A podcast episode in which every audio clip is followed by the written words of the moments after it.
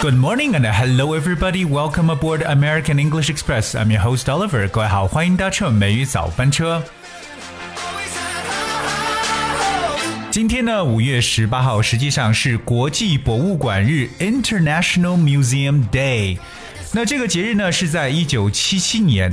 国际博物馆协会呢，为了促进全球博物馆事业的健康发展，吸引全世界公众对博物馆事业的了解、参与和关注，向全世界宣告：哎，一九七七年五月十八号呢，为第一个国际博物馆日。那并且每年呢，为这样一个日子呢，确定活动主题。但这一天呢，世界各地博物馆呢都将举行各种的宣传纪念活动，庆祝自己的节日，让更多的人了解博物馆，更好的呢发挥博物馆的社会功能。所以今天美语早班车，Oliver 带领大家一起来了解一下和博物馆相关的一些英文表达词汇。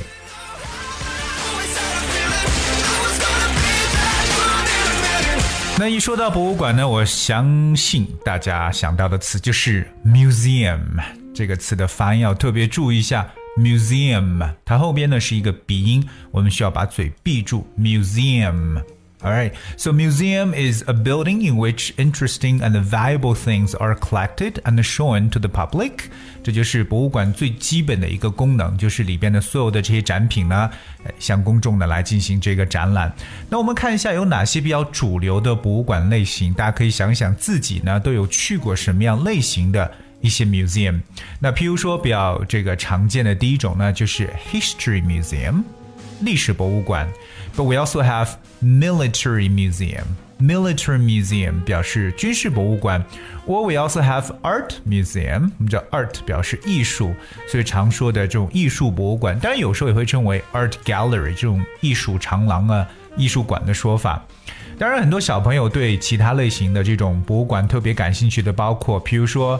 Science Museum 科技博物馆，or Natural Museum 自然博物馆。当然，有时候博物馆呢，其实也分性质，因为有一些是属于 Public Museum，我们常去的就是公立的或公共的这种博物馆。当然，也不排除有一些人呢，有可能自己做一些收藏来去做一个博物馆出来，那就是 Private Museum 私人博物馆。而且呢，这个根据不同的领域，我们会分得很细。那在专业的领域当中，会有 specialized museum，就是我们所说的专业博物馆。那不管是什么类型呢，我觉得去博物馆呢，都是让人一个 eye-opening experience，让人开眼界的这么一个经历了。那么说到了博物馆，我们要跟大家去补充一些非常重要的相关词汇。第一个单词叫 curator。curator or curator，那在美语当中，这个音的重音在前面 curator，而在英式发音中呢是放后边 curator，它的拼写是 c u r a t o r。 curator or curator. So, what is a curator? Well, a curator is a person whose job is to be in charge of the objects or works of art in a museum or art gallery. So a person in charge，那听到这里就知道，哎，肯定是个负责人。所以说，curator 就是我们所说的博物馆或者说美术馆的馆长、负责人的描述。嗯，所以我们下次说到博物馆的馆长呢，就可以叫 curator or curator. So here's one instance. The curator is an expert in her field. 表示呢，馆长在这个他本身就是这个领域内的专家。我们知道呢，现在很多博物馆呢，实际上呢是不需要门票的，但也不排除有一些比较出名的博物馆，它仍然会收门票。那这种门票的说法呢，就叫做 admission fee。 admission fee. All right, so remember the word admission. That's A D M I S S I O N. Admission fee. 所以以后大家说门票，千万不要再说什么 door ticket，叫 admission fee. For example, the fee charged to enter a place 就是我们所说的门票的说法。 可以在入口处所收取的费用 admission fee。当然，这个门票不光说是博物馆，我们有时候去一些景点、景区所收取的门票都用这样一种单词。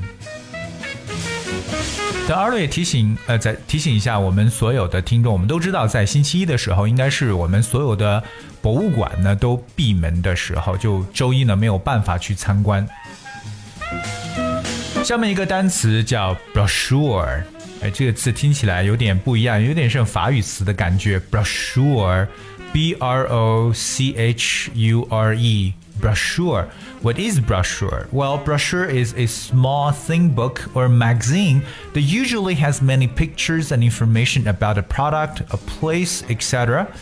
brochure 就是我们所说的手册。那有时候我们去博物馆参观的时候呢，手里边呢会拿一本手册。那通常这也都是免费的，里边有一些相关的图片信息。哎，我们做一些里边重要展品的一些讲解。我们这个词叫 brochure。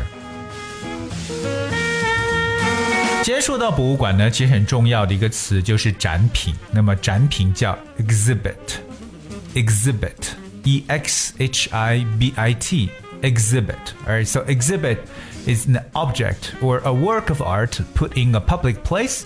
For example, a museum, so that people can see it. 所以呢，一般是放在公共场合，大家可以去观赏的这么一种陈列品或者展品，我们叫 exhibit。当然，我们也知道有一个词的名，它的名词形式，另外一个叫 exhibition， 而 exhibition means the act of showing something in public，就是展览陈列这么一层意思。当然，我们也回过来说一下 exhibit 这个单词，除了做名词呢，它有动词的形式，means something is on display。有时候我们去博物馆当中呢，仍然呢有可能会带出一些。纪念品，特别有一些博物馆当中有一些很多的复制品啊，就觉得非常非常棒的这些艺术作品，大家都愿意把它买回去。那么这个词呢，就是我们所说的 souvenir 纪念品。而 souvenir 这个词的拼写稍微长一点，it's s o u v e n i r s souvenirs，我们用了复数的形式，当然名词叫 souvenir 纪念品。So souvenir is something that is kept as a reminder of a place you have visited or event you have been to, etc. 所以大家有可能参与过的一些事件，包括所去过的地方，能够提醒到你这些事情的一个哎东西呢，我们就叫做 纪念品。我们常说的这种纪念品商店呢，就叫做 souvenir store 或 souvenir shop。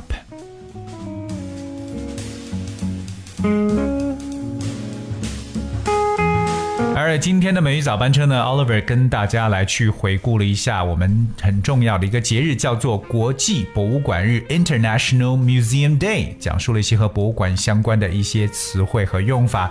但我想问一下，就你去过哪些博物馆呢？或者你还有什么你觉得不错的博物馆要推荐给我们的呢？哎，请大家呢。跟我们来留言呢，方式非常简单，只需要去搜索微信公众号“梅雨早班车”，把你要告诉我们你觉得非常不错的博物馆呢，留言到后面就可以了。而今天的节目呢就到这里呢，那最后呢送给大家的一首歌曲叫《If I Can't Have You》，这首歌也是我们后台的一位听友，应该是你隔壁家的大狮子所点播的一首歌曲。All right，Thank you so much for tuning today, and I'll see you tomorrow.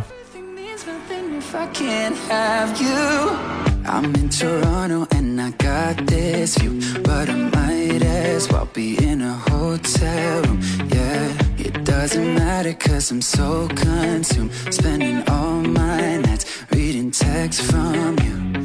Oh, I'm good at keeping my distance. I know that you're the feeling I'm missing. You know that I hate to admit it, but everything means nothing if I can't have you.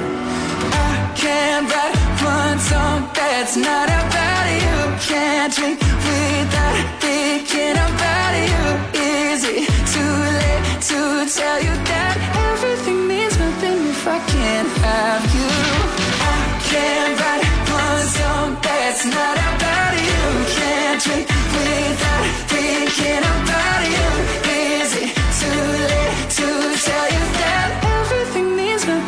I can't have you? I'm so sorry that my timing's off, but I can't move on if we're still gonna talk.